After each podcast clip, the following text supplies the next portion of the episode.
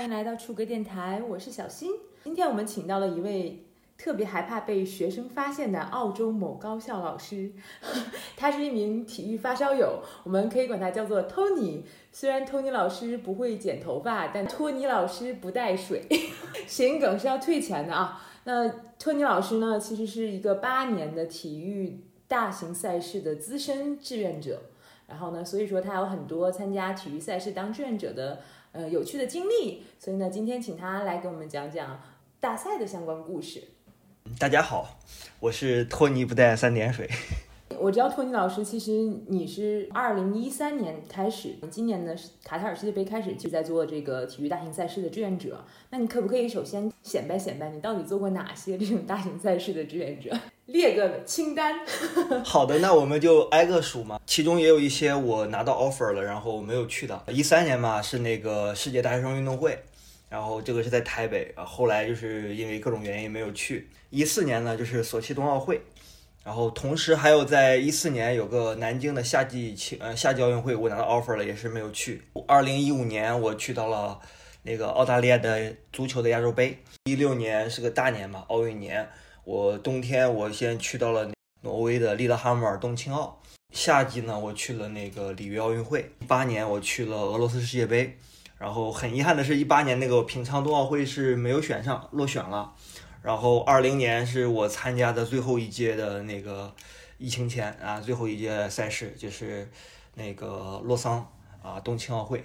然后我我看小伙伴，其实你这个赛事其实分类还是比较明显的，一个是奥运系列的啊，奥组委下旗下的赛事，一个是非法国际足联下面的赛事，但基本全部都是国际的赛事。那你这些比赛总体感受下来的情况是怎么样？总体感觉？就是感觉就是首先那个国际赛事它那个可能规模比较大嘛，然后它这个组织也好，然后它对志愿者的这个这个待遇总体来说都会比这个洲际赛事会好很多的。因为洲际赛事的话，往往就是说他们会啊倾向于当地的一些一些志愿者嘛，然后需要你住宿自理。那拿我参加过唯一一届的洲际赛事就是那个亚洲杯，然后就是在我家门口。然后基本上都是大家都是平时都在自己的啊住处住，然后就是当天有有工作你就我就是开车过去，然后下了班就回家了，对，就这样子。所以就一般他像这种洲际的话，他一般是不会出于这种成本考虑嘛，招很多的国际志愿者。所以听起来感觉是国际的这种大型的比赛的赛事相关的各方面啊，待遇啊，或者是名额也会比较多，待遇会比较好。首先，因为国际赛事它规模比较大嘛，它就是这个志愿者缺口，然后比较大一点，然后它需要从那个国际上来征召。那像这个洲际赛事的话，可能它当地的志愿者就可能满足了。大概这八年的这个体育大赛的志愿者生涯，其实经历了很多身份的转变。对的，对的。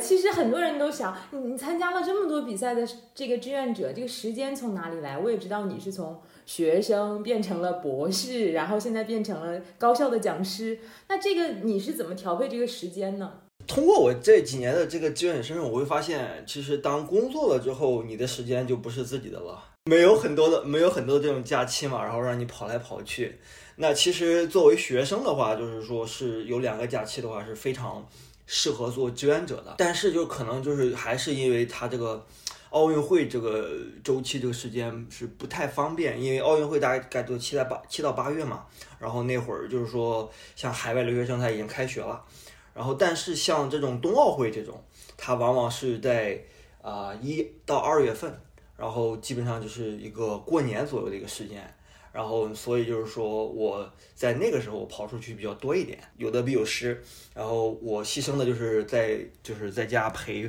家人过年的这么一个时间，然后像索契冬奥会啊，然后像这个利勒哈默尔冬青奥呀，都是在那个服务期间，然后度过了一个春节这样子。那个时候你还是学，那时候还是学生，对，就是那会儿是那会儿是纯学生。读博的话，就是说假期也是有，因为我们也不会上课了，然后我们可能我们这个假期就可能比较灵活一点，但是时间会比较短一点。一六年我就是去牺牲了自己一年的假，我们一年就是大概有四周的假嘛，然后吸收了大概四周的假期，我去了这个里约奥运会。一八年的话，就是可能因为我当时没有，或者是我之前也没没有没有下定决心去这个世界杯。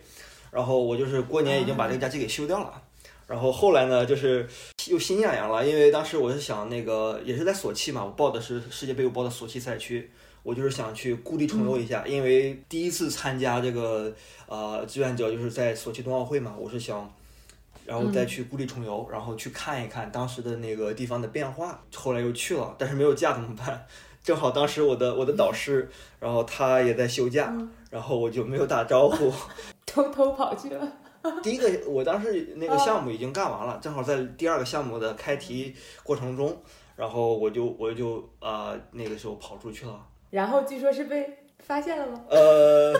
本来我是我是非常非常低调的，我就是。就是说，我是精心的把我导师设了一个分组，发的朋友圈呀，然后他都是看不到的。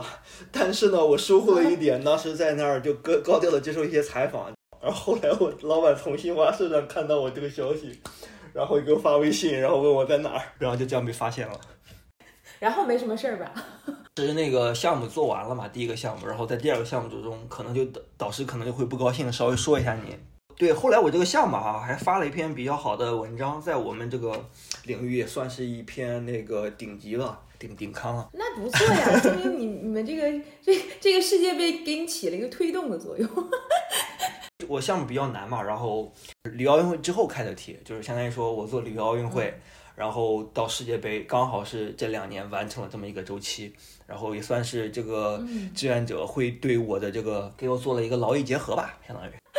正事儿没耽误。对我工作之后已经是来到疫情了嘛，然后疫情的话也是没有什么的那个呃机会出去，然后就像这次就是是我卡塔尔这这届世界杯是我第一次工作之后来参加的一个呃赛事，那个就是由于在卡塔尔嘛。然后他把这个假期，把这个世界杯放在了一个冬天，刚好是我有假，我我有这个假期，因为我的学生已经结束考试了。我在出发的前一天，我还给他们调分改分。天哪，这背靠背呀！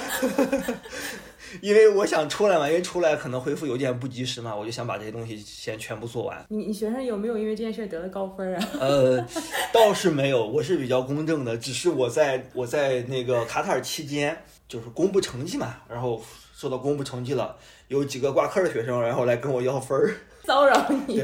聊了这么多，其实我跟小伙伴，我们两个也是奥林匹克朋友啊。我们两个是在二零一六年的里约奥运会认识的，然后我们都是一 一起在里约奥运会拼死拼活。时间的朋友，奇葩的事儿比较多的一个赛事吧。然后我们还跟几个小伙伴一起去了，当时去了这个伊瓜苏里。巴西和阿根廷交界的这个世界第二大瀑布去玩耍了一下，也也有很多奇葩的故事发生，后面也可以讲一讲。那段经历也算是比比较勇吧，现在看起来就虎。再回看的话，我现在估计是没有这个胆量去做这些事情了。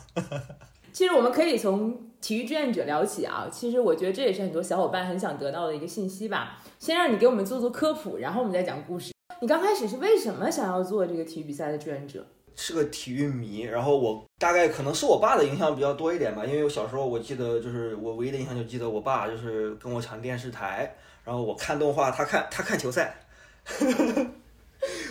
抢电视绝了。搞笑的是搞笑的搞笑的是什么？现在我开始看球了，我爸不看了。第一届奥运会的时候是在是看的悉尼奥运会。那会儿我在小学五年级吧，就是我们每周末都会，就是说语文老师会让我们做一些那种啊 A 四的一个打开纸，你做一个那种板报类似于的。我不是很擅长的，就是每次都打的分很低，我只有一期打的分很低。我的选择主题就是奥运会，然后当时一个羽就是羽毛球吧，好像是女单吧，就是中国包揽了金银铜，然后这个三三枚奖牌，然后我就把那个奖牌奖奖那个领奖台给画上去了。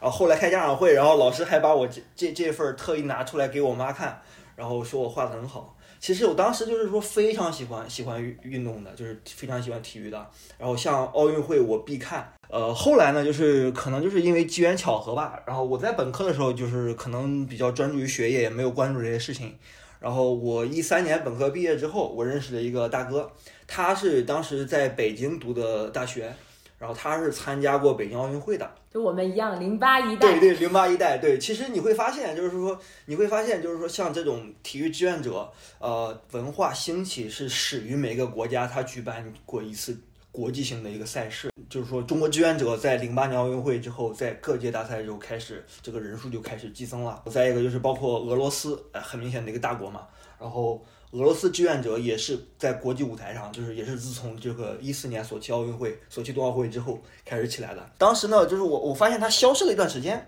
就是在那个就是我在读本科的时候，然后后来一个月之后回来了，然后变黑了。我问你去哪儿了？我说，他说我去伦敦奥运会了。我说哇，你去伦敦奥运干嘛？他说我去做志愿者。志愿者这么酷吗？可以申请吗？他说当然可以，网上申请就可以啊。我说好，那你下次带我。一三年嘛，后来就他跟我说，那个就是说，哎，索契冬奥会开始申请了，开放申请了，要不我们一起申。所以说你去找到了组织。对对，找到组织也算是打开了新世界的大门吧。我我首先就是比较喜欢体育，自身素质、身体素质达不到运动员一个标准。那你怎么来参与到这种国际性的一个赛事中呢？啊，那就借助这个奥运会嘛，就是借助志愿者，然后达到一个服务，也是服务这个赛事，对吧？也是出一份你的力啊，也算参与了。再一个，再一个就是原因，就是说，其实说你那个呃，以志愿者身份去参加这些赛会啊，观众去的这个体验是完全不同的。因为你像做志愿者的话，你会在那儿遇到很多人。然后当地的志愿者伙伴，你们会聊一些文化差异啊，他们还会带着你去玩呀，然后就是说会进行一些非常深入的体验，观众无法达到的一些。其实我觉得跟体育精神，包括这个奥运会啊，甚至世界杯的这个精神是很一致的，大家广交天下朋友的感觉。其实国内很多小伙伴也想做这种体育大赛的国际赛事志愿者，但其实还是有个信息差的问题，能够感觉到。是的，对，就是像包括我从那个一六年里约奥运会吧，因为像这种。奥运会的话，它这个需要的志愿者人数是非常多的，大概需要八万人左右。当时我们中国志愿者也去过了，去了三百多人，然后我们有个群三百六十多人。那大部分这些志愿者，这些他们的背景呢，都是来自于海外的一些留学生。首先在海外的话，他们语言能力是比较强的，再一个就是他们可能就是说。资讯了解的比较及时一点，所以说很多国内的朋友他可能也想参加，能力也也够，只是说他们就是说在于这个信息上面，然后可能没有一些这样的资讯，然后所以就是说有有所限制吧。可不可以帮我们揭秘一下，就是这个途径是什么？我到底怎么报名？我要关注一些什么样的网站呢，或者怎么样呢？就看起来很高端，但是。大家都是都是一样子的，都是一样子。你像我之前对吧？我申请啊东京奥运会，申请平昌冬奥会，我也都没有申请上来，对吧？大家都是都是公平的，就是说每每个大赛它都有一个官网，然后就是说你就直接就是说搜他们的官网进入之后，它会在一个选项卡里边就是志愿者项目，就是或者是有一个 careers，它这个 careers 里边有个其实它有是一些带带薪的一些那个工作跟一个周期的。可能就是当地组委会，他开始筹备了，你提前两三年就到那边去工作。当然，这个可能就是说需要一些专业性的要求。志愿者一个项目，然后点开之后，他会有一个就是一个网页上会有一个志愿者的一个介绍。介绍完了之后，然后他会说大概什么时候开始，然后预计招多少人，然后他后边就会根据跟跟着一个链接。然后打开这个链接，然后注册一个账号。注册完了之后，你就可以开始填这个表格了。啊，这个表格其实他要的这个信息还是比较多的，大概基本上就是，呃，三十到四十分钟的一个表格吧。组委会选拔选拔人的时候，他们这了解你的一个唯一渠道了。作为所有的志愿者都是公平的。就是你需要通过这个这个这些表格这些信息，让他们对你做一个全方位的一个了解。有没有人会落选？这个落选这个原因可能大概是什么呢？比如说你刚才提到了，你有两次平常冬奥会就落选了，那你猜到的原因可能是什么？呃，像我落选的那几届。也有完全没有志愿者经历的，他们也许也能够选上。后来我们分析啊，就是可能就是说，因为申请的人数非常非常的多，尤其像北京奥运会、那个东京的奥运会，然后韩韩国的奥运会，就基本上这三届，因为都是在亚洲，就是说距离比较短，然后这些国家还比较安全，然后所以说可能家长放心让自己就是刚成年的一些孩子出来锻炼一下嘛。然后申请人数特别多，当时有人特别多的话，就他们首先就是在进入正正式的人工选拔之前。他们可能会通过系统来做一个筛选，那当然系统筛选的话，这个就非常简单了，就他会在一个就是表格里边说设置一个，就是让你填一下啊，你能够你的 availability，就是你能够就是说啊空余的时间，然后让你填一个时间段，然后他会后边会问你，然后因为奥运会他会跟一个测试赛嘛前边，就奥运会之后紧跟着残奥会，就是你残奥会可不可以来？就是如果你这个时间填的比较长，很容易就是说就是系统就会标注你就是会进入这个下一个人工筛选的一个过程。我总结了一下，我这两次没有选上的原因就是说。可当时因为我的假不多嘛，然后我没有勾选很长的时间，我就选了两周的时间，可能这样子就直接被系统给 pass 掉了。提前关注你想去的这个大型赛事的官网，其实如果你真正的关注官网，这个消息就很容易获得。对我稍微再补充一下，这个就是大概这个这个表格申网上申请的这些信息需要填啥吧。第一页的话，基本上填一些你的个人信息，比如像你的姓名啊、年龄啊。然后性别，然后护照号这些 这些基础信息填到下一步的话，就是说你需要填一些，就是说你的一些 qualification，就是你会哪些语言，然后这个是非常关键的，就是说你必须要会一一个外语，一门外语，就是当然你英语嘛，对吧？你必须要会的一个加分项就是说你会说主办国的一个语言，这个是一个加分项。第三页的大概第三页或者第四页，他会问你，就是说有没有过去的一些经历，就是参加过这些志愿者的经历。如果有经历的话，就把这东西写上。第四页的话，他就可能会问你，哎，你通过什么渠道了解到这个这个奥运会，就是说这个志愿者的？然后他问你为什么想来当这个志愿者，他就想来看一下你的这个 motivation。第五页呢，然后第五页他可能会让你选一些 rule，对吧？就是说你的，就是说你 prefer 的一些一些岗位。五花八门吧，就是说可能会有一些赛事保障部的，奥运会的一些 stakeholder 相关相关联方提供服务的。那关联方包括首先是运动员、运动员观众啊，然后就是一些奥委会成员啊，还有一些那个运动员服务运动员的。我们知道这个转播商是那个奥运会转播商是 OBS 嘛，然后服务 OBS 的这些。这个分类还是比较详细的，其实就是尤其是赛事保障里边，它可能还分还还还会分很多小类。就有什么器材呀，对吧？然后场地呀，你会看到就是有些场地，比如说像那个东京奥运会，我们看到冰道，你需要除冰，然后器材管理，然后还有一些是什么？还有一些那个就是说负责药检的。体育赛事其实分工还是非常非常细致的，所以其实还是有很多志愿者工作的机会。通过工作本身了解这个工作的内容，更深度的了解体育赛事这个运运作本身。是的。我觉得还挺有意思的。像我像我做第一届嘛，做完第一届之后，其实嗯，做一两届你是看不出整个这个全套流程的。就是当我做了这么多届之后，我回过头来看，哇，举办一场就是说一个就是大型的赛事，我要协调的东西真的太多了。怪不得他们需要，就是说啊，耗费大量的人力、物力和财力，就是他们需要统筹各方各面，然后一起协作。看这个表了，比如说你入选了，是不是会有一些面试的流程啊？那这个面试的流程是大概是怎么样子？面试流程的话，就是他可能会就比较比较水了，就是说他会一个群面，因为人比较多嘛，他会一个群面，大概一个组十个人，然后就一个小时的时间，嗯，就没必要抢着来，就每个人都都都能轮到，就是有两三分钟的时间，然后来主要来介绍一下你自己，然后你是在工作还是上学，关键他们会看就是你有没有那个团队工作的一些经验，就是描述一下场景，就是说哎你遇到一些困难了，然后你怎么来就是。团队成员来分工合作，把这个问题给解决的，大概就问你这些这种情况，就主要是看你这个呃 teamwork 的这些能力吧。我也想起了我当时上大学的时候做做奥运会志愿者的经历，就零八年一代嘛，我那个时候上大三，然后我们那个时候就是全员必须当志愿者，因为在北京的上大学的人，你懂的，就全部都被叫去当志愿者，对，不去当不给你不给你发毕业证。但是可能去的时候有些人会有点不情愿，但其实结束的时候，你懂的那种强大的力量，让你觉得这一切还是值得的。对，反 反正去参加的结束之后没有不哭的。这么多年过去了，我一听到那个志愿者的歌声，我一直 我还会，我一当时就会想起当时的那种情绪。是的，是的，这种经历真的是 once a lifetime，就是一辈子都能难都难都难忘的这种经历。通过面试之后，你会得到一个 offer。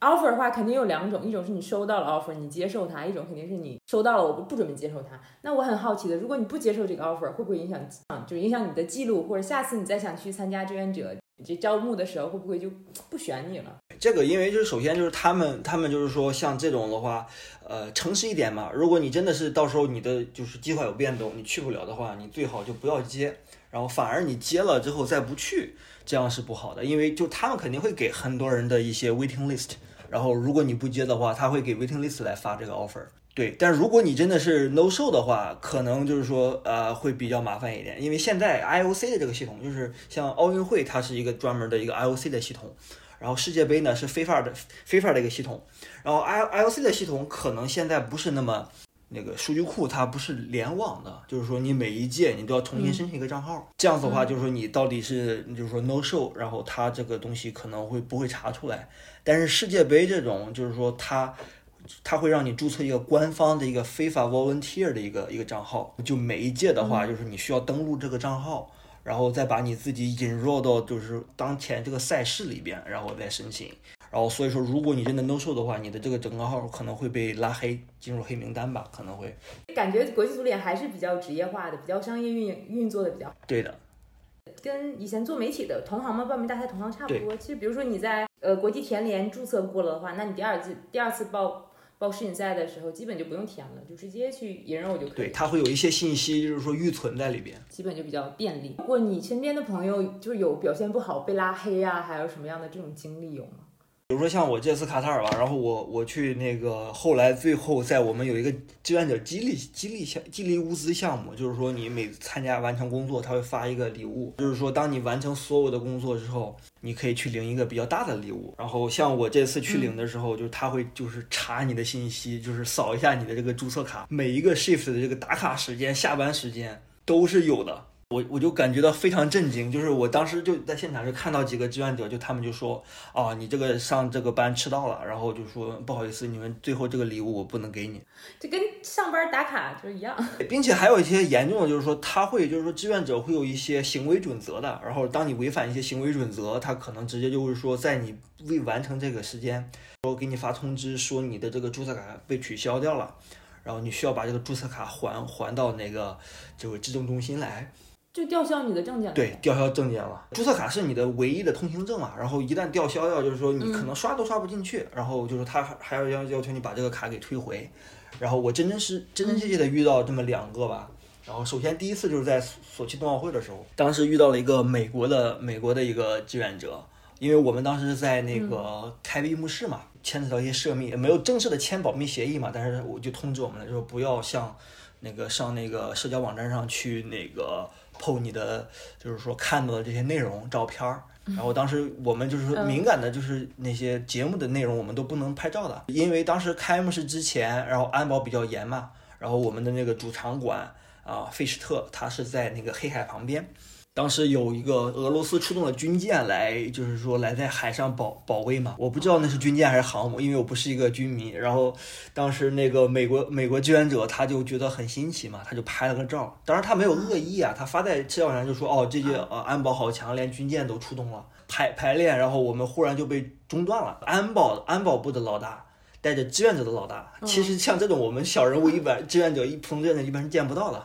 然后带着我们的 team leader，我们三个人去把就找到他，把他给叫走了。然后当天晚上，等我们彩排完回到住住处的时候，我们已经被通知他已经被被 kick out 了。然后就是说他的证件被注销到，直接他已经就当当天晚上就就就坐飞机离开了。因为可能政治关系嘛，太敏感了。一个美国人拍了一个就是俄罗斯的军舰，对，发发到了发到了网上，对吧？不能不得不让人就就是引起就是联想啊。你想想，这要是发生在俄罗斯，倒也很。对对对，是的。W WNBA 的那个女女篮的那个明星，现在还在俄罗斯关着的吧。他要跟那个俄罗斯一个军火商来交换嘛？特别火，我经常关注那个新闻。我当时还觉得，就几个电子烟的烟弹就搞成这个地步，真的是夸张。因为可能就是政治立场关系嘛，就这些东西都一切东西都变起来敏变得很敏感了。然后再一个就是我这届卡塔尔的时候，就是说有一个项目，就是说你参加一些志愿者的一些那个活动，他会给你赠票，就是有些票就是说是非法预留的，非法预留他会给一些赞助商呀，或者是给一些其他的人，然后来做一些那种 marketing 嘛，然后他会给志愿者留留留留了一些票，就是说你参加一些项目，就基本上就是说不管这个活动你输赢，每个人保证都有一张票的。啊，那还对有些人吧，他拿到票之后，就这个这个票很明确说了，就是 for volunteer programs only，不能卖。然后有些人他拿这个票给卖了，就是你的座位，就是对标的座位的，你很容易查到的。如果你没你不是志愿者，他很容易查到的。就是有有些志愿者，就是说在当时就是在群里那个 team leader 就警告，就是说你们这个票不要卖。一旦卖掉之后，可能会导致你的这个志愿者身份会被取消掉。然后当然还有很多人需要卖了嘛，因为世界杯的门票确实卖卖出来的话还是蛮贵的。然后就有人卖了，然后他们就收到邮件说你的这个这个证件被取消掉了，请你在限期二十四小时内把这个证件还回去。嗯，还是很这个行为准则还是很严格的。其实我在北京奥运会和里约奥运会都遇到过黄牛卖球票的。北京奥运会那个票还真的非常贵，里约那个我没有问，但他确实也是卖球，估计也是 volunteer 的票。那你进行流程进行到这里，你决定你接受这个 offer 了。那接受 offer 之后，肯定会有一个，会不会有一个培训呐、或者是说呃相关的一个课程之类给你们上？那大概说一下它这个时间线吧。话就是像志愿者这个项目，可能就是说它组委会它要忙的东西很多嘛，它会有专一个专门的一个志愿者部门儿，它面试可能会要就是说组织很久，就是他会不断的面试，有时候可能有的人拿到 offer 了，这边我面试还没结束着呢。然后他这个就是东西流程会走得非常慢的，比如说拿这个那个巴黎奥运会吧，巴黎奥运会是明年啊三月份开这个申请，然后他申请关的话，大概就是在个呃二三年的十二月份，或者是二四年的一二月份。这个过程的话，他面试的话，因为他这个奥运会的话，大概在八月份举行，他面试的话，应该就会在个像法国人这个、这个办事效率嘛，就是大概大家应该不不要抱很大的期望，他就会在啊二四年大概三月份开始面试吧。然后三月份到五月份面试，然后他可能会在这个五五月底六月初发 offer。八月份开的话，你发到 offer 之后，你就其实你需要来 organize 你所有东西了。你接接受的话，你需要来买票了，对吧？然后，嗯，基本上在那个时候就呃接了 offer 之后办签证，他签证他会给你发一个邀请函，当然这个东西可能会比较晚一点，就是说先买票再说。嗯，然后在这个过程中，他会给你就是陆续的发一些邮件沟通，就是说所有的东西都是靠邮件沟通啊。general 的一个 training 就是非常就是说适适用所有志愿者的一个 module，你需要把这个东西完成。然后他可能会有一些语言测试，不一定有，但是可能会有。然后语言测试完了之后，到你的场馆的一个网上的一个一个培训。当完成这个这个网上培训之后，那就基本上就是静候佳音了。呃，等着他可能最后就是基本上他会给你发一个邀请函，然后方便你来办签证。他会开放一个时间窗口，就是几给你啊一周或者几天时间去领注册卡，领完注册卡你才能去领制服，领完制服的话，你就可以去你的场场馆了。然后在场馆会见到你的这个 team leader，就是日常工作是什么样子的，作为这样一个培训。我去往这个比赛的这个目的国哈，我要订机票。那这个机票是对方付费吗？还是自费的？机票的话，当然肯定是这个自己要付的。每届赛大会的话，它都会有一些赞助商，就是各行各业都有一个赞助商合作的一些航航空公司，然后他会可能会给志愿者一些折扣，大概就是百分之二十左右。这个折扣码出来的时间可能会比较晚了，就是说可能大家都等不到，因为到时候你的机票很贵了，你再加上这个折扣还不如现价，就是说现在提前买划算。基本上像这种东西的话，每年都会有啊，因为我们到时候就是说所有的就是啊收到 offer 的，我们会在那个 Facebook 上边会 WhatsApp 的群，然后会在里边沟通呀，然后就基本上大家都会都会抱怨，哎，怎么现在他们还不给出邀请函呀？然后怎么还没有一些机票折扣啊？我们要怎么着怎么，还要不要去啊？还要不要订呀？这样子，基本上每届都这样子，他们都会很拖的，都基本上拖到最后一刻。假如我是作为一个观众，或者作为一个旅行者来讲，那这个价格会不会很贵啊？你们拿机票的时候，因为可能这个大赛开始了，很多人都要去。是的，就是就已经考虑到这个问题了。就是像志愿者的话，你当时如果决定去的话，就是会提前大概四五个月嘛，然后就会买机票了。基本上你拿到 offer，你决定去，你接受 offer，他会给你个几天时间让你思考，就是你接不接受 offer。接受的话就尽快买机票了，因为像这种的话，代表团他们会有会有包机的，然后观众的话他们不会这么早去去订机票的。你机票订的越早会越便宜。像我这次去卡塔尔吧，我是从从这个悉尼啊飞阿布扎比，然后在阿布扎比飞多哈，像十五个小时从悉尼飞到阿布扎比，然后转机阿布扎比到多哈是一个小时。像这种航班的话，在提前了四个月买的，然后合人民币不到七千块钱往返，已经非常便宜了。往返这个价格很好了，已经对不到七千块，那真的很好了。对，那如果提前一两个月订的话，那就得得一万块钱打不住。机票的价格还是不是不会很贵的，不会让大家去拿一个比如说观众的价格。那可能买完机票了，那我能想到的是，那志愿者肯定会给你们签证。签证有没有人没过呢？或者说这个签证都是能过的吗？这个签证其实也也是挺有意思的，就每个国家都不一样，但是基本上它都是那种，因为你想就是说签证都是他们那个主办国的大使馆来签发嘛，就是特事特办，为了方便这样子，他就是。会给志愿者发一个带带有他们自己名字、系统生成的一个邀请函，然后就是基本上会给大家开一个绿灯，绿灯基本上都会过。呃，时长上面可能有长有短嘛。举个例子吧，比如像我比较有印象的，就是像我第一次去那个呃俄罗斯的时候，就是我是在北京大使馆去签的，是当面递交护照，把材料都递上去之后，第二天就下签了。他那个好像收收了一点点钱，但是他们俄罗斯比较搞笑，他们收他们是给的是一个人道主义钱。对，一般像这种就是说人道主义签的话，不像就是说像那个就是说，呃，除了难民嘛，很少会拿到这种这种签证的。听说是不是还有很多人纪念，就就为了想要拿到这辈子一次的人道主义签证去办签证？对对，很多人就是说他就是只是不想去，但是为为了就想拿这个签证作为一个纪念贴在护照上，然后就是说去办了这个签证，那后来都没有去，因为其实当时。俄罗斯的话，然后他那边可能大家都觉得就是不太安全嘛。俄罗斯确实挺特别的，因为当时我们去采访田径世锦赛时，媒体的签证都是要收钱的，完全没有免费的。这个真的是看主办国的，就是大部分是免费嘛。像我之前去那个里约奥运会的时候，也是也是去那边那个啊，就是收了六十五澳币的一个呃签证费，但是国内的话是免费的。你办的时候收费了。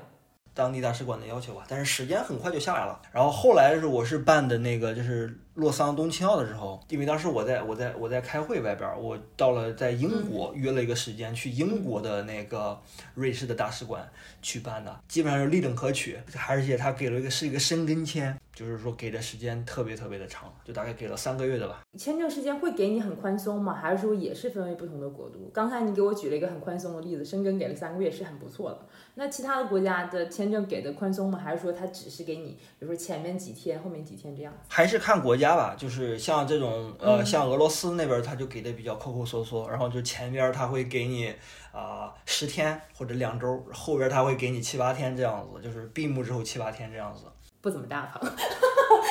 这次吧，就是这次卡塔尔这个，就是说，本来我们以为是会有一个签证贴在护照上，有个礼，有一个纪念。这次他会就是直接发了一个实体卡，就是叫一个 Hire Card。然后这个 Hire Card 就是可以取代，就像一个球迷卡通。然后球迷办的时候，就是说你需要提供球票加住宿，然后当地的住宿，然后你办这个审核比较慢一点。像我们这种，就是说我们走的通道就是。啊，非法的工作人员那个就只需要填护照信息就可以了。九月三十号之前办的都是会给你邮寄到你的地址那边，然后那个卡就取代了所有的签证。就是在世界杯期间去卡塔尔的签证一律 suspend，全部停止。就是说你你凭签证是进不了境的，就是只能凭那个海亚卡的。世界杯结束是十二月十九号嘛，然后在十二月二十三号。海亚卡的停用，恢复到原来的签证，但是你就待到三月三月份左右吧，应该我没记错的话。给的 这个还是很大方，给的很大方，对。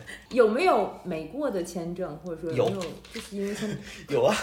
就那次就是世界大学生运动会嘛，当时在台北，然后当时面面试很顺利，然后到 offer 一直很顺利，到签证环节，然后我们问台北那边，因为像这大学生运动会的话，它这个规模不是很大，然后它用不到很多的。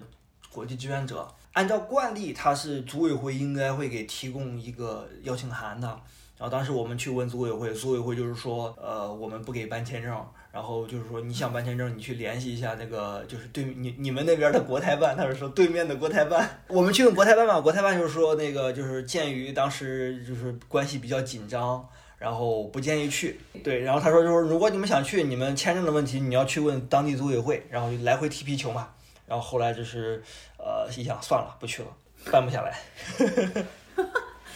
原来还真有，还真有办不成的。对对，可能这就是这个吧。还有后来就是可能就是因为阿根廷，我的遗憾就是说我没有去过，就是我基本上所有的就是国际赛事就差一届夏季夏季青奥会了，布宜诺斯艾利斯那个夏季青奥会，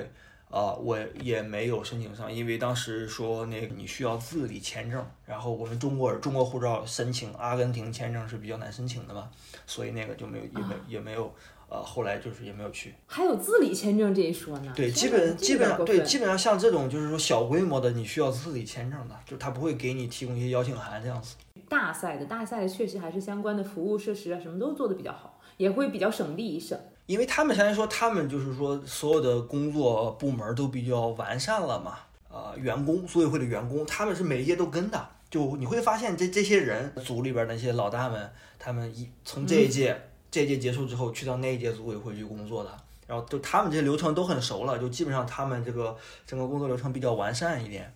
志愿者这个背景和分布大概都是什么样的呢？就是你遇到的这些志愿者朋友们，像志愿者这种东西的话，就首先就是说你啊没有，就是说没有任何的就是金钱上的回报，他就是说需要严格要求十八岁以上，然后就是可能会看一些文化背景嘛，就是当然你必须要会讲英语嘛，就是你会看到就是我们就可能根据文化不同，像亚洲的还包括尤其是中国，青年化比较多，就是都是学生，因为他们有时间。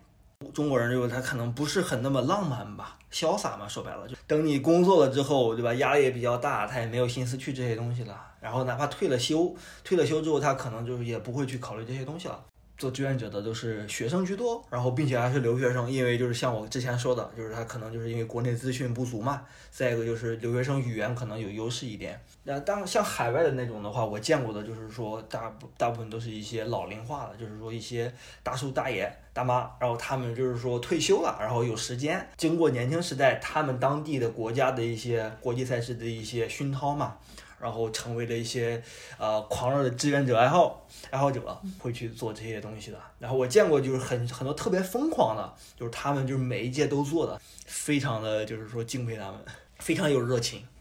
有个新闻很有名，就是说这个媒体记者们都背着北京夏夏奥会的这个包。像我们以前采访的时候，比如说我去采访北京田径世锦赛，我一定会背着莫斯科田径世锦赛的包。对，志愿者有这种情况。对，志愿者里边也是有的，就是说坐飞机的时候，啊，会会穿着就上一届的那个制服去，因为这样子的话，你到落地之后，就是说，哎。啊，有人就会认出来说啊，你做做过上一届志愿者啊，然后你是个老资历，他可能会哎会会敬佩你。说实话，就是为了显摆，就是说类似于一个就是一个文化传承嘛。现在说我把上一届这个志愿者的文化啊带到了下一届，大家都是显摆。对 对对。你们这些志愿者会有圈子吗？比如说会有一些论坛吗之类的吗？会的，我们现在会有一个就是说一个一个圈子，就是志愿者的一个交流群，然后我们会在群里边。然后就是说发一些资讯，然后因为我们会有一些朋友吧，就是说只是通过天南海北，然后就是利用这个志愿者这个机会，然后来见面，然后我们就会在群里问，就是说啊，这些这些志愿者你去不去？你你去的话我也去，然后你不去那我就考虑考虑吧。就比如像这次卡塔尔，我其实计划没有打算去的，是现在疫情比较严重嘛，然后。并且中东那边还有一个什么，就是那个中东呼吸道综合症，就是那个可能更严重一点。然后前几年就有了。对，当时我还在纠结。然后我一个我我有一个在索契认识的两个朋友啊，一个是我们从里约奥运会之后就没再见过，六年了；有一个是上届上届俄罗斯世界杯之后就没再见过，这个四年。然后他们就问，哎，去吧去吧，我们一起去。然后后来我就心痒痒了，赶紧就买机票，买完机票我们就就去了。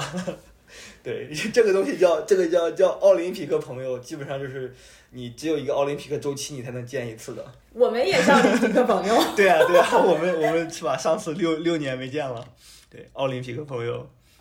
我们见面的时候，二零一六年的里约奥运，而且我们当时真的是有了一起有了，还有两个小伙伴一起，我们四个有了一次非常非常神奇的经历。那个经历是真的是啊，我觉得现在我有时候还会跟跟大家来吹牛呢，就是我我那个什么，呃，我我这次在卡塔尔我打 Uber，然后那个外边那车壳子看的非常新，然后坐就是然后进去一看，那个四十八万公里了，就是像这种在三十万基本上就要报废的嘛，四十八万公里了，然后我我就跟朋友吹，我说哦，这个刷新了我那个坐坐车最大的里程数了，因为我当时在那个在那个巴西。我跟小伙伴我们去巴拉圭，然后去首先一是偷渡，然后第二个回来的时候我们坐了一个出租黑出租，然后四十多万公里，它那个里边除了轮子不动这边哪哪都动。这个故事其实我特别想讲一下，当初我们我和托尼小伙伴还有另外两个小伙伴，我们一起去从里约去伊瓜苏。伊瓜苏是这个巴西跟阿根廷以及巴拉圭呃这个交界处的这么一个世界第二的大瀑布吧。我们当时去为了去那个大瀑布，然后大家就特别想去一下那个三国交界处，然后想去那个巴西、阿根廷和巴拉圭那个三国交界处看一看。还有一个重要的，不知道你记不记得，当时我们特别想去看那个伊泰普水电站。对，那个伊泰普水电站其实跟那个伊瓜苏瀑布是一样的，它在巴西境内也可以看，你在巴拉圭境内也可以看，但是在巴拉圭境内看是不收钱的。对，我们几个又特别猎奇，我们几个就特别想去巴拉圭看，发现坐一一辆公交车就可以去到巴拉圭，就可以穿过这个国境啊，但中间是有人上来检查的。我们那天是先坐了。巴西的出租车，又坐了巴西的公公交车，然后坐了那场巴西到巴拉圭的这个快进大巴。然后我们上那个大巴的时候，就我们四个中国人在后面坐着。结果到那国境的时候，然后就上来一个人检查，那人太神了，就死人都能看出来我们四个是外国人，他就当我们四个是。巴西人完全没有看出来我们是外国人的模样，就装作我我们都不是外国人，然后看一眼就下去了。于是我们就顺利的穿过了这个国境，我们都没有签证，简直就是偷渡，你知道吗？关键是关键是啥？我给补充一点，关键是巴拉圭和中国没有建交，你不建交的话，他是你哪怕申请他也不给你签证的。我们这个我是完全偷渡行为。然后我们去了伊泰普，然后人也非常少，几乎没有人。然后在伊泰普水电站看了那个伊泰普的那个大水电站。然后回来的时候天已经黑了，我们又坐了巴拉圭的公车。我从公车那个窗户往外看，那公车特别大，窗户往外看那个巴拉圭的黄昏。然后坐了公车之后，然后我们当时是赶什么车没赶上嘛？然后对，是没赶上。然后并且就是说我们可能语言也不通，当时有点绝望了。我们不，我们实在回不去了吗？难道？对，而且那个时候我们很担心回去被拦，你懂吗？就是虽然过来的时候没有被拦，但回去的时候非常有可能被拦，我们怎么办呢？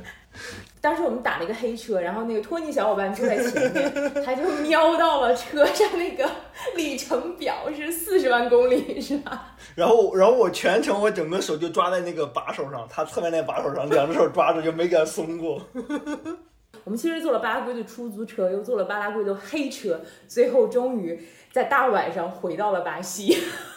这个这个经历一想，我这个现在想，当时可真的虎啊！现在放在现在是真的不敢这个尝试。对，我记得那个城市叫东方市。对，东方市城市还是巴西跟巴拉圭跟阿根廷比较有名的一个免税的一个城市呢。是的，他们可以。就免税，不过我们完全没有买东西什么的，我们就是为了去看看，那感受真的还是挺神奇的。我们三个人还去了，就是这个三国交界处的那个国界线看了一下。我今天还看，我今天还在翻那个冰箱贴，我还找到了当时我们在那儿买的那个冰箱贴。对对对，我也买了冰箱贴。我们其实就是很典型的奥运朋友吧。我们当时也是一起在伊瓜苏玩耍，一起又经历了这么一次冒险。现在想想都是觉得特别可爱的一件事。这个经历是终身难忘了，可以吹一辈子。对，而且巴西奥运会那种不靠谱的程度，我觉得也可以吹一辈子。对，聊到旅途就聊到停不下来。那我们接着下一个话题哈，就刚刚我们讲这些旅行的经历，其实做志愿者这个待遇如何？你每届这种比赛，你自己需要的花费大概有多少？你有算过？哦，那大概就是志愿者的话，其实就是呃，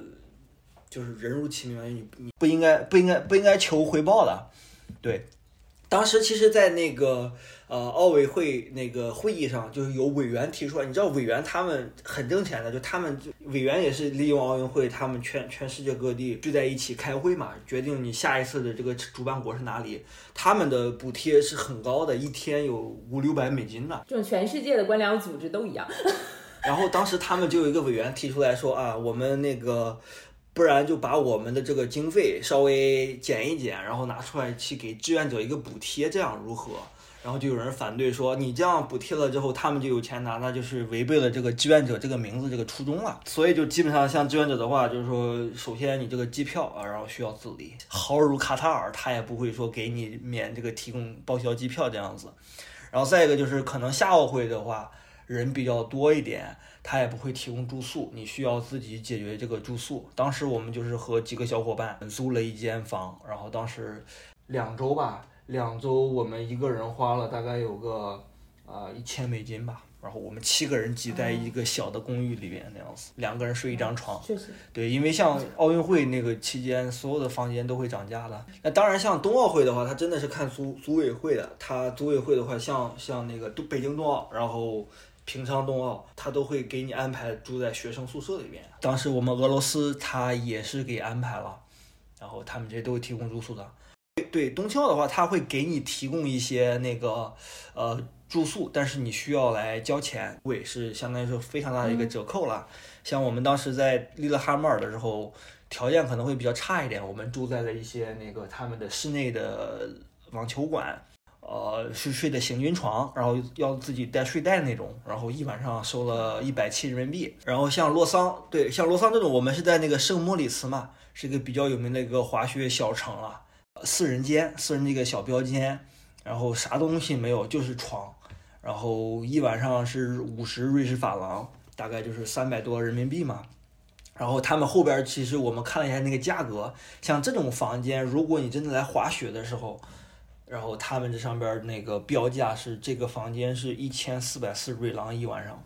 那其实已经非常大的折扣了。这么比还是很便宜的，按照当地的房价来比。对啊，圣莫里茨那个地方就是一个滑雪圣地了，但是就是只是特别贵一点，然后一般人去不了。就像我们这滑雪的时候。你一天的那个通票大概两百四瑞郎，租设备的话，加上租设备大概五百瑞郎左右吧，一天。冬奥会的比赛同时，他那个滑雪那边还在举办着那个高高山滑雪世锦赛，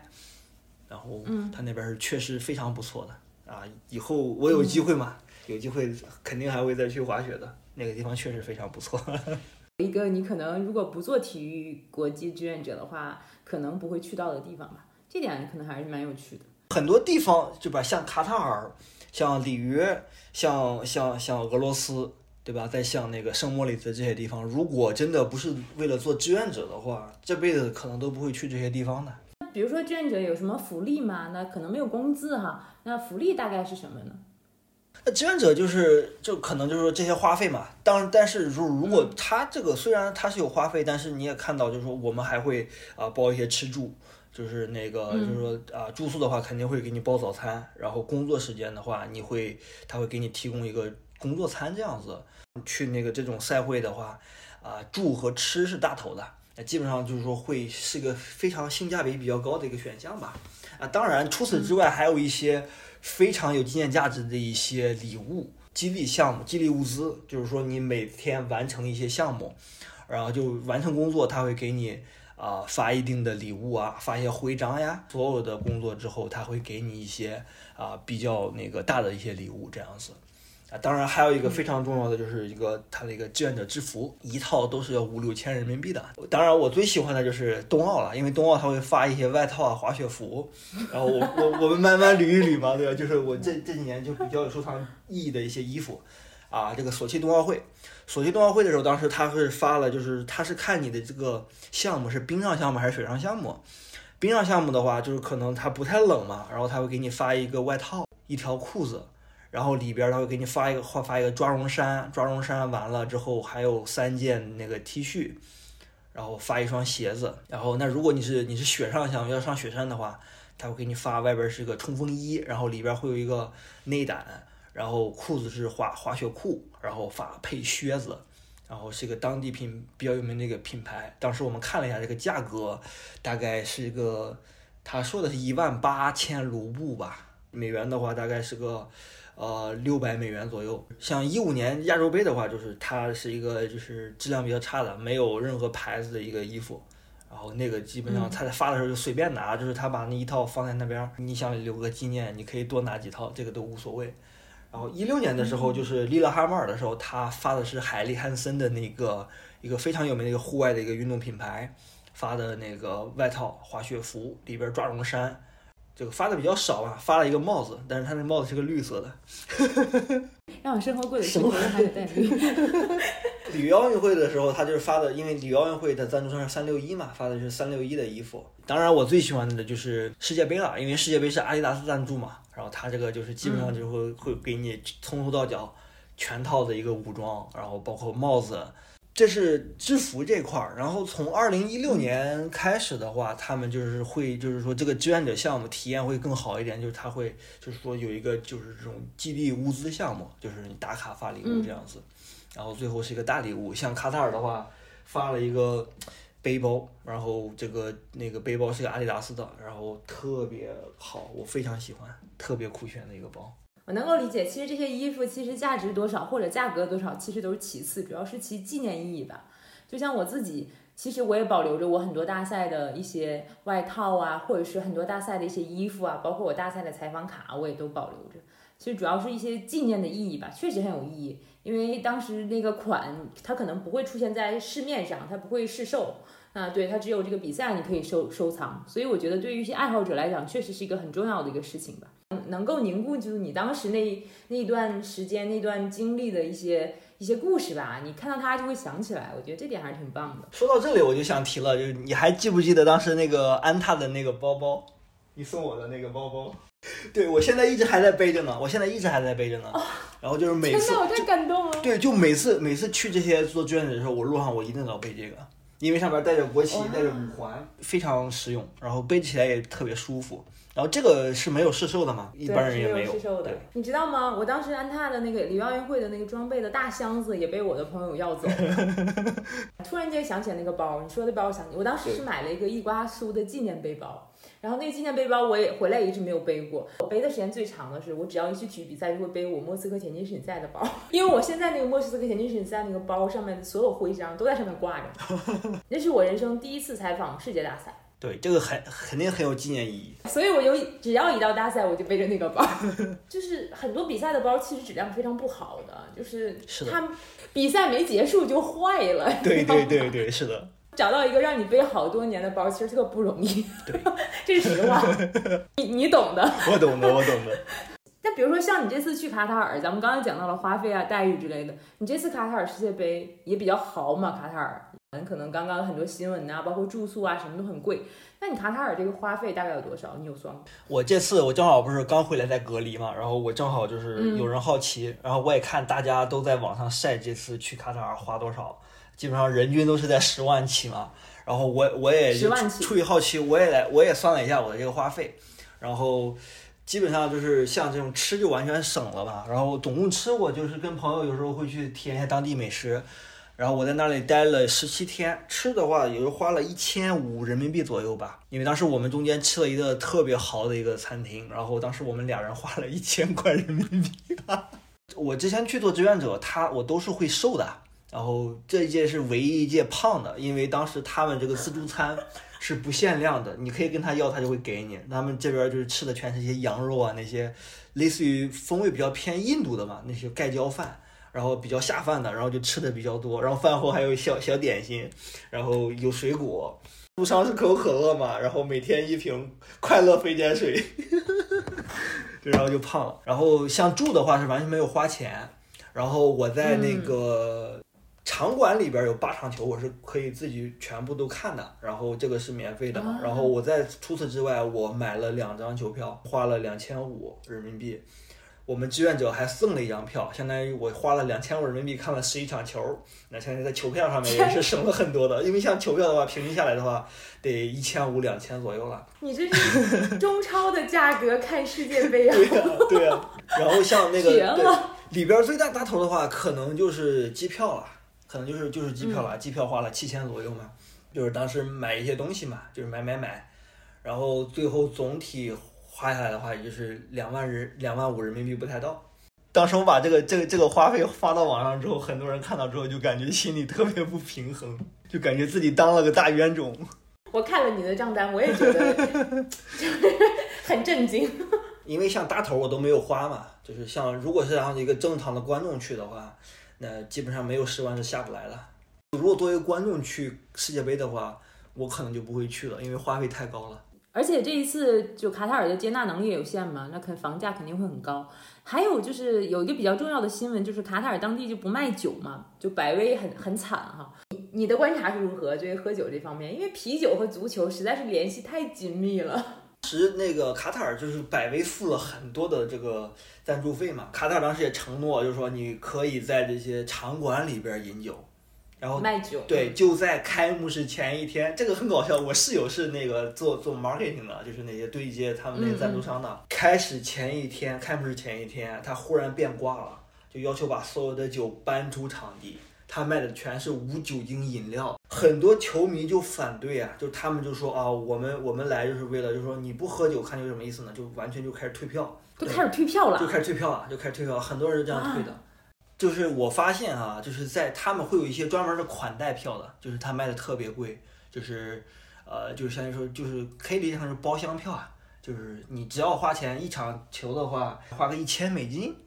然后你就可以进包厢了，包厢里边它是提供酒的，除此之外别的地方都没有买到酒。就是都是一些无酒精饮料。卡塔尔当地可能是在比较高级的酒店才可以买到酒，然后这个英国媒体其实有报道说，球迷需要花额外的钱才能买到这个，而且这球迷每每个人走之前都在 Facebook 上发说，我享受一下最后一杯十十块钱英十块钱英镑以下的酒，对，然后我再去看球这样。对，基本上就是说他会他会有一些隐藏的，就是说他们尊重当地的一些习俗嘛，就是他们当地人看不到的地方，你可以提供酒的，但。一般都不会很便宜的。我们志愿者的这个具体的工作是什么呢？如果结合你的故事讲讲。说实话，就是志愿者嘛，就是呃，其实你。让你做一些，也不可能让你接触到一些很核心的工作，就是只是说，相当于说，换句话说，说说的不好听一点，就是打杂的，就是我们帮一些，就是帮他们，就是那个 paid staff 嘛，就是带薪的一些员工，就他们可能会就是说忙不过来的时候，就是说我们就是说来支持他们的工作的，就帮他们一些打打打打下手那种的，就没什么难度，都是跟人打交道的。基本上我做了这么多届的话，可以捋一捋，我做过这么些。然后一四年的话，我是在那个开闭幕式。然后我们做的是那个运动员护卫，就是在那个运动员入场式的时候，我们在周边就是说做一些热场舞的那种。那个开幕式的彩排演出啊，就是我这个是一一辈子都都忘不了的。就是当时他们在那个升国旗的仪式的时候，就做国歌的时候，我们在那个就是说他那个镜头拉远了，有一些那个就是有一个。摆动的国旗嘛，它都是人跑出来的，就是我们有很多人，然后分成分成三部分嘛，一个一些人是穿的那个衣服是红色的，有的是亮蓝色光的，有的人是亮白色光的，我们组成俄罗斯国旗。我们麦里边有导演的那个指示，就是哪一排跑哪一排跑，就第一排跑完他往回来的时候，第二排往上跟，那样子的视觉效果的话，就是一个国舞动的国旗嘛。然后我们参加的是这个项目。当然，这个好处就在于我们参加完，就是我们累的时候，就是在那个开幕式前嘛。然后基本上我们彩排参加了总共三次带妆彩排，然后加上最后的开幕式，两点之前没有下过班，凌晨两点，基本上到住处都是四点了。当然，这个东西的时候，就是一旦开幕式结束，然后闭幕式它就是一个狂欢联欢了嘛，不需要参加什么彩排。然后我们整个赛事期间都是在想比赛了。然后这是二零，这个还是很好的。对对对，这是二零一四年、一六年的利勒哈默尔冬青奥，还有里约奥运会，我都是在做的媒体组。呃，对接的就可能是摄影记者，呃，文字文字记者，文字记者，对，在媒体席上，然后看比赛，就是换换地方看比赛吧。摄影记者的话，你就在在内场里边看比赛，然后文字记者的话，我们就在看台上看比赛。然后就是结束之后，可能会给他们提供一些语言服务呀，就是他们可能需要采访运动员呀。在混合采访区或者在新闻发布会，然后如果没有翻译的话，就是我们可能遇到中国运动员，我们可能会给他提供一些翻译这样子。二零年我是那个索呃洛桑冬青奥的时候，我是做的那个国家代表团助理，就是专门服务一个呃国家代表团的，就类似于保姆了。他们有任何的事情都是需要我来对接跟组委会的。你当时的代表团是？当时是拉脱维亚，然后他们是一些雪橇项目的一些呃运动员。呃，NOC 其实是虽然它比较累嘛，它需要保证二十四小时开机，但是呃权限还是比较高的。首先就是他，因为他们需要陪同一些团长啊，团长基本上就是就是在中国的话，团长级别就是国家体育总局局长这个级别的，你需要陪他们去到处视察、到处转，然后他们在奥运村里边儿，对吧？然后就是说权限比较高，所有场馆你都有权限的，就事无巨细他们都要找你的。然后可能会比较累一点，然后当然这个这个 rewarding 是比较高的，就是说你可以去找一些就是说会啊直面一些运动员嘛。然后我也是做了这么多年 才做到这个 NOC。千年的媳妇熬成婆。可以这么说吧，可以这么说吧。带队儿，你这上位速度还是可以的。呃，也不算吧，因为我有的朋友就是他们一上来就是 NOC 嘛，然后他们运气是比较好的。作为呃一些收藏爱好者嘛，那个喜欢跟那些代表团们来换徽章，然后 NOC 的话，呃，你可以做到一些那个那个就是说跟他们近距离接触，可以多换一些徽章。啊，那近水楼台了，这还是不错。你从你个人的角度来讲，你比较喜欢哪一支？对，基本上我们申请的时候，他会让你就是说选择三个选项嘛，然后我首选就肯定是选 NOC 啦，然后就是接待接待国家的，然后第二个我就是可能就会选媒体，因为做媒体的话就是说作为一个体育迷嘛，可以看比赛，然后第三个就就可以说是那个赛事保障了，酷一点就是你会就是说呃带着带着那个对讲机在场地里到处乱窜这种，当然这个东西其实可能他不太会给。这个国际志愿者嘛，就他的可能都是一些当地的志愿者，勾选这三个完了之后，选择不服从调剂，不然的话他就会给你，可以，这样他会给你随机分配了。小小小同学们可以拿本本记下来，不要服从调剂，否则你可能被分配到干一个费力不讨好的活儿。那当然，当然，如果就是没有经验的话，建议还是不要勾这个不服从调剂，因为我当时你像我一开始干这个开闭幕式，哎，只要给 offer，哎，不管啥工作都要来。啊，当你有了经验之后，就可以后边就可以慢慢的做一些有意义的或者活了。工作本身轻松嘛？你们一天有固定的时间吗？是就比较就是固定八个小时呢，还是说其实不一定？就有休息的时间吗？有可以出去玩的时间吗？理论上来讲就是八个小时啊一个班，但是就是像我们他会就是也是就是说按照这个标准的，基本上你一周之内他不可能让你上超过五个班的，然后他肯定会有一些休息的，对。呃，然后非比赛日或者非工作日的时候，我们都可以出去玩的。就所以就是说，这个就是跟观众完全不同了。观众的话，你就相当于是一个游客，然后你去自己玩。像我们这种的话，我们会有当地的志愿者小伙伴带着，带着我们去玩一些那个就是比较深度的。其实巴拉圭，我坦白，巴拉圭那次不是我唯一一次偷渡。你在俄罗斯渡到哪里去？快讲讲。在俄罗斯，我们不是在索契嘛？索契其实相当于就是在那个边境上了，就是在格鲁吉亚边境上了。然后，对我们当时这刚好是因为像那个多哈这次卡塔世界杯这次就是可能赛事比较紧凑一点，然后赛事比较密。我们当时在索契，多哈因为它所有场馆都在一个城市，然后你基本上你所有的场馆你都可以去到的。然后就他会给你额外的派活，就每个场馆它会有一个姐妹馆。就是那边可能缺人，就是说他们的比赛都是交叉着来的，就是奇数日、偶数日。然后如果你想上，你可以连起来上，但是那样就是会比较累嘛。当时我们在索契的话，我们基本上上一天休两天，场馆在不同的城市，权限就只能是当地的一个一个场馆。然后我们就基本上干一天休两天，尤其是在那个小组赛结束完了之后，我们有三天的休息时间。俄罗斯小伙伴就带着我们去那个黑海旁边去吃烤肉，黑海全是那种鹅卵石。就我们在鹅卵石上，对鹅卵鹅卵石上坐着，然后晚上就是通宵烤肉，然后他们是那种俄罗斯的那种特特制的腌制的那种五花肉啊。惊讶的就是作为一个战斗民族嘛，他们那些人不管男女，每个人他们包里都会背一瓶烈酒，不是那种伏特加那种烈酒啊，就是那种果酒，然后度数非常高，五六十度的那种。是的。喝开了之后，就是拿着瓶对瓶吹，一人喝一口，然后转圈子那样子，然后也不会考虑用卫生不卫生这样子。第二天就是在黑海旁边，就是一个边境，边境就是跟格鲁吉亚的边境，然后它有个铁丝网，铁丝网旁边的那个口已经就是说被人撕开一个口了，被拉开了。对，那那边是一个未被承认的国家，叫阿布哈茨。啊。对，当时应该就当时北京奥运会的时候，普京不是来参加开幕式嘛，干架去了，跟格鲁吉亚干架去了，就是为了那个地方阿布哈斯那里干架。然后阿布哈斯境内其实非常美，呃，那个奥斯特洛夫斯基写那个《钢铁是怎样炼成》的时候，就是在前苏联的疗养院，现在那个位置就在那个阿布哈斯境内。然后就我们就是偷渡进去，然后去买了几瓶酒回来，然后那个经历也是非常难忘的。这个特别像那个北爱尔兰和爱尔兰的那个边界，就是对，就是你可以开车过去，完全没人管你的。是的，是的。就是 其实你是在穿越边境。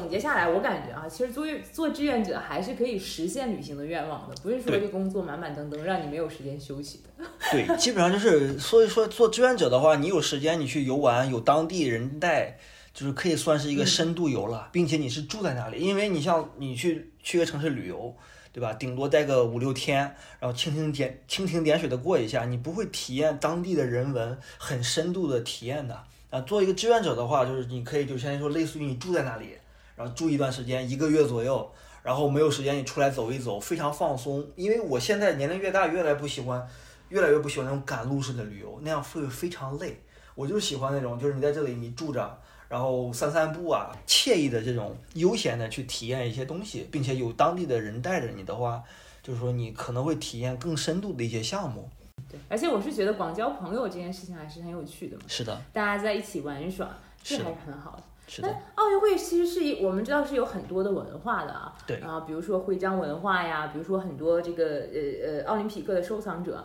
而且我也听说很多志愿者还有很多有一些赚钱赚旅费的这个小贴士。对 对对对对，这这样就不得不说就是这个徽章了。其实，呃，世界杯可能就是说没有这个徽章的这个文化，然后但是像这个奥运会这个徽章文化是非常盛行的。就是国家代表，就是体育代表团的团长，就是就是徽章的狂热爱好者，他就会到处去跟别的团代表团去换那个徽章。基本上就是你会看到，就是说大家都会把这个徽章别到那个，就别到那个那个注册卡的那个袋子上。有人会去盯着你的袋子看，看看你有什么徽章，他感兴趣，他就会过来，会给你说说换，就其实就是就是双方你情我愿，就是可能就是说一换一，二换一这样子，就大家都满意就好了。然后当然这个就是一个非常好的一个一个回忆了。其实它这里边的徽章，就是所有的参赛人员他都会制徽章的，比如说媒体他会有媒体章，然后对比较有名的就是那个 NBC。NBC 的，嗯然后央视的，央视现在出的都是那种拼接的章，那种 fancy 的，就像像央视的，基本上呢可以都一换一换二，一换三那种。然后，啊，这么这么有价码，然后因为他们是一套的，带一个盒子的那种，是非常精美的。然后，呃，再就是代表团的那些徽章，它分 dated 和 undated。dated 就是说它会带嗯这届这个代表，就是这届赛事的一些一些 logo，比如说比如说东京奥运会嘛，就是二零二零哪个国家的，这是 dated。undated 就是说它只带这个国家的这个这个这个就是那个国旗或者是一些东西，它还有五环，没有一个就是这个这届赛事的标识，就可以每届都用的，这个叫 undated。Dated 一般来讲是会比这个有价值的嘛，像这种 NOC 的章，啊、你可以去 eBay 上看一下，基本上这个东西能卖到基本上五六十美金起的，就像一些稀有的，像比如说我朋友换到我那个特立尼达和多巴哥的，然后什么汤加的、库克群岛的那种，就是非常花花绿绿的那些章，并且他们参赛人员就就那么一两个。量很稀少，基本上能卖到就是五六百美金也都有。像像日本的那个就是朝日新闻的那些那些，他们这个皮卡丘，皮卡丘对，每年都会做一些皮卡丘，还有樱花那些皮卡丘的徽章，这是非常受受欢迎的，基本上一杯上能卖到三五百美金这样子。其实对，这是一个，这是对，这是一个徽章文化，所有的人基本上你就说类似于就是说我们的这个类似于我们这个钱币，然后就是流通啊，就是你在奥运村你帮了人家一个忙，对吧？怎么感谢你啊？我不会给钱，我会给你个徽章表示感谢。所以就由于这个徽章的价值嘛，就衍生出很多一些徽章的一些贩子，就他们就是说奥运会期间，就他们就过来，他们不看任何比赛，就他们就天天就是游荡在啊、场馆附近，然后或者是那个主主媒体中心，然后拿一些就是看起来就是一些假徽章，看起来花里胡哨的，但是没有任何价值、没有任何意义的徽章，就跟人换一些官方的徽章，然后那样换，然后换完之后他再拿回去卖，因为这个徽章他们可能自己做，啊、成本下来也就是一两美金。然后当时他们换的话，就是说可能就一换一嘛，然后换出来的话就是能换五六十美金的这种徽章，然后一下来他们可能就能赚个六七万美金，这是一个这是这是一个大生对，这是个大生意。希腊有一个人臭名昭著，瑞士东青奥的时候，他是申请了志愿者，他以志愿者的身份去做那个做这个东西，去换徽章，然后被人举报了，就是相当于说，就是说骚扰骚扰人家，就可能人家不换，他就是非得追着人家跟人家换这样子，然后被人举报了，然后他那个证件就被注销掉了，天哪，非常臭名昭著的，在圈子里边口碑非常不好。果然还是有为了利益疯狂做出疯狂的事情的人。搞副业的一些可能吧，比如说像那个，尤其是那个奥运会，它会有一些那个赞助商嘛，可口可乐，然后可口可乐它在奥林匹克公园会有一个体验馆，你里边去做一些项目呀，排个队，他会给你发一，就是给你发一支那种限量铝瓶，就是可以喝可乐那种限量铝瓶，然后他那个 design 它的设计都是非常好好看的。然后国内就是会会有一大批这种可口可乐收藏玩家，他们会求一些就高价求这种限量版的铝瓶。就是说当时我在索契索契的时候，然后就是说那个因为你排队的话，你就是排两三个小时的可以拿一支嘛。然后当然有的人他不知道这个价值，他就可能要扔了。然后我们就可以就我就拿徽章，然后去在垃圾桶旁边说你别扔了，给我，然后跟他换。然后我带了带了很多很多回来，然后后来有人就是说有收藏者管我要，就是管我收，然后基本上就是三百人民币出掉了，然后最后大概就整个路费就回来了。天哪，那这个价值还是很可观的。我想起来了，在里约的时候我也有，但也被我扔了，早知道给你。对，里约那款就是当时里约它设计的是三款嘛，一款是那个剑仪，一款是普通的，剑仪是黑色的，然后普通的是红色的，还有一款是那个，也是个新口味，我不知道是啥口味的，是个绿色的，它一共出了三款，然后三款的话，然后就是说还有什么，就它上面会打七码，就是那个不同运动的。然后你当然，你像这种三三十多个、二十多个大象，然后那就相当于说很多种了。然后并且是什么奥林匹克公园，你领的那活动领的那些带条形码的，然后还有那个奥运村里边那些是不带条形码的，然后是给运动员的那种，就是专门喝的。基本上一套的话，就是没有条形码的话，就可能会更值钱一点。然后有条形码的话，稍微不值钱一点。像这种一套的话，收的话基本上能收到，就是说一套三三只的话得。一千五六这样子，感兴趣的小伙伴可以去到 eBay 上搜一下嘛，都是搜一下那个关键词可口可乐，然后铝瓶 Olympic，然后关键词搜出来基本上都有这这些东西的，然后基本上就有人在上面拍卖的，还是比较有收藏价值的。收藏市场还是有价码，对对，尽管只是可口可乐。对的。积等你积攒了一些收藏的经验之后，你每次去岂不是大包小裹？对啊，我我第一次去就没有经验嘛，然后后来在那儿就买了一个箱子，然后才能把东西拿回来的。经验了，基本上去就是拿七八 K，拿一个大箱子能装三三四十 K，然后就是走的时候带衣物带七八 K，然后回来之后满满的就回来了。朋友们，我又去奥林匹克 运动会进货了。对，当时我就说一下，就当时我在利勒哈默尔的时候，当时我们在那个那个网球馆住嘛。跟那个就是看门那个大爷玩的很熟了，当时我们是最后一批走的，然后我应该我们最后三个人是最后走的，他门口会椭圆形状那个那个 banner 那个旗子，那基本上那个旗子得有一两公斤重了，就带着一些吉祥物的那个旗子，然后他问我这个东西你要不要，然后我说要，天，我也把那个旗子给这都能带走，对，这个东西其实就是一个就是说也是一个非常有纪念意义的东西了。所以我的计划就是说，我把我的这些，啊礼物呀，然后就收藏品呀，包括志愿者的制服啊，放在我的书房里边，搞几个玻璃柜，然后弄一个小型的一个展览馆嘛。然后当然这个旗子我也会会摆在一个一个入口处那样子，小型博物馆，小型博物馆。以前去美国大师赛高尔夫的那些比赛，高尔夫球的比赛，他们很多人就会让你带帮忙带国领旗嘛。那不同的比赛就会有不同的国领旗，那这个旗子跟那个还是有点像，还蛮有意思的啊。嗯，那你在这个这么久的志愿者经历中，有没有让你比较难忘的事件呢？当然有了，就是其实我有时候我会发现这些人们对体育的热爱是非常震撼的，超过年龄的。我这次卡塔尔世界杯，我是做的这个观众服务，呃，一个 V 二十大爷，然后我跟他聊起来了，然后他进来之后就我就感觉他的眼里在在泛着泪花。他说：“我六十七岁了，我第一次来看世界杯的比赛，就感觉就整个他们就是整个整个他的这个反应就感动到我了，就是六十七岁，然后还会还是这么疯狂。对我就在想，如果我六十七岁，我还会会不会这么热情？你会，你六十七还在做志愿者？希望吧，希望吧，能走得动路。我觉得威尔士人民其实是非常爱国的啊。杯的话，其实。”如果你单单纯从看球的角度来讲的话，你这个电视转播信号效果可能会更好一点。然后，但是你去现场看的话，就是就是去去体验氛围。然后他们这次世界杯，我回过头来看那个央视的转播，他们前边那个开场式，它都是卡掉的，放很多广告。他们其实入场的时候，他们会。中间它会就是那个 logo 上面摆了一个大力神杯，旁边会有一些一些一些喷火器，它会有音乐，然后首先第一步，然后就是说他会先那个就是说啊，主持人介绍啊，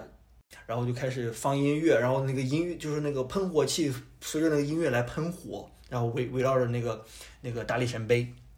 然后忽然灯光一暗，把他们参赛国家旗帜那样拉开。当时现场看的话，就是一个拉开。其实它中间会有一在那个就是在喷火的时候，就当音乐到到达高潮，志愿者他是来来回把那个旗子上下挥动的。就是你从上边来看，它那个效果就是两个旗子在那种就在飘动的那种感觉。然后最后到了高潮，然后那个喷火器就是完全就喷完之后放烟花，欢迎运动员入场。然后央视只是在这个时候才把这个画面切进来，前面是广告，我们是看不到的，氛围是非常非常震撼的。所以这就是我们所有的人都强调，大家一定要去现场看比赛。包括我在疫情期间，其实大家都很怀念现场比赛的感觉。就现场看比赛，其实给你看电视转播完全是两件事情。很多东西是看电视转播完全感受不了。当然，如果你是一个技术型看比赛的人，那我只是想了解一些技术细节，那可能看电视会好一点。对，因为确实就镜头可以拉近拉远嘛。如果你看的话，那个视角就是说可能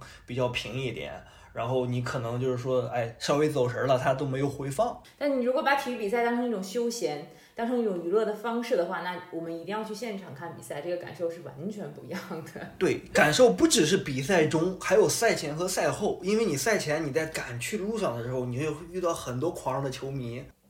他们都是在路上就是唱着歌的，然后就是走。然后我遇到最搞笑的事情就是当时在在那个就是威尔士和英格兰的那个途中。然后阿根廷也是去球迷去赶往另外一个场地，他们在这个地铁里边相遇了。威尔士球迷一开始在唱那个歌，然后后来他阿根廷球迷他们就改唱了一个歌，说什么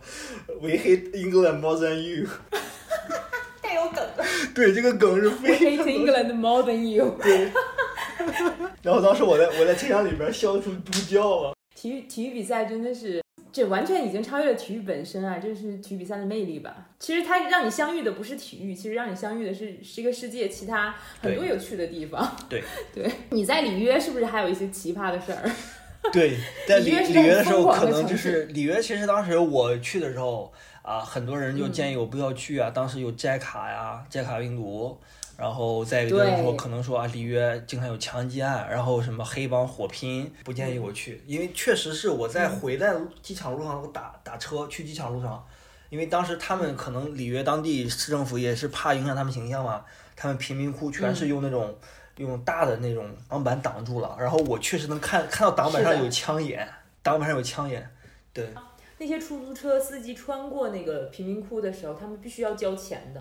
就是他们要给贫民窟的老大交钱，否则的话，你这个出租车出租车穿过他们贫民区的话，要射击你的。他们有个特定的标志，表示我交过保护费了，然后你才可以出。亲身经历的就是当时我们闭幕完了之后，一个一个一个一个小小伙子，一个小孩吧，九七年九八年，然后喊我去，就是说喊我去那个卡巴卡帕的海滩喝酒嘛。当时我们喝完之后就，然后沿着那个海滩在散步，就是凌晨一两点了，然后当时我们就被就被五个战争女给围住了，要做你们生意。对，当当时我也比较懵，然后然后就是瞬间就清醒了，就是你知道那种感觉吗？就是一个机灵就清醒了，然后那五个站街女嘛，就是还是有一个人就是背对着我，然后。就是用屁股蹭我大腿那样子，然后当时旁边那个 那个小小伙子已经是吓懵了。当时我灵机一动，然后我我就如我我就忽然就抱着那小伙子，我说这是这是我男朋友。然后忽然就他们就全部就散开了，然后非常识趣的就散开了。说明人家里约人民还是非常尊重 LGBT 人群的。对，就是我在圣保罗看到过圣保罗的电话亭，里约其实也是一样的。就我有的时候独自在里约街上走的时候，我就看到他电话，我就钻到电话亭里面看，电话亭里面全部都是密密麻麻，像黑板报一样，全都是这个 电话号码和照片，特别夸张，就完全不像是广告，像是一种展览，你懂吗？像是一种。就像是一种后现代的展览，就是这个每个这个电话亭里太神奇了，我当时觉得。毕竟是合法的嘛。去之前，我当时去之前，我发现我看过一个新闻，他们给那些站街女进行英文培训，然后确实我到那边，我发现其实当地人英语都不会说，然后站街女的英文说的是最好的。而且你知道吗，在里里约有一个新闻点啊，特有意思，好多家媒体都做，就是媒体中心的那个女厕所是可以领免费的。condom 避孕套的，这个在国外很正常的，这个因为像我们当时我们学校宿舍也是也是会有的，就是免费的，你转一下出一个，转一下出一个。但是呢，我的好多同事都让我帮他拿，你懂我意思？这干嘛呀？好多人就做纪念吗？就留作纪念，因为上面有五环的。哦，OK。然后我去拿的时候就很搞笑，懂的，就我拿了一个又一个，就是那种感觉。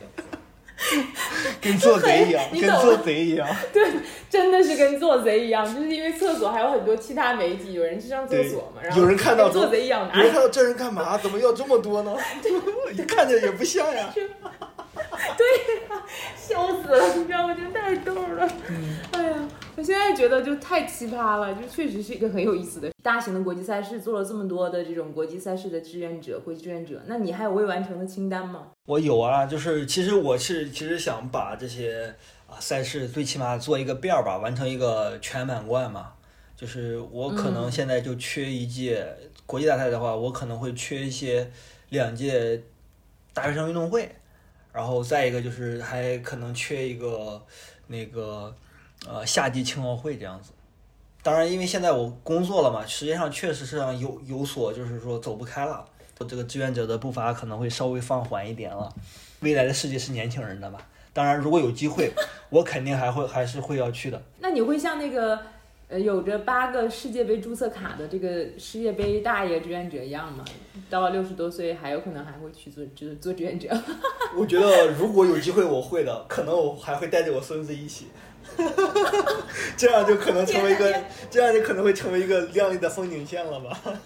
传奇了，也是传奇了，传奇了。希望你早日带着你的孙子 参加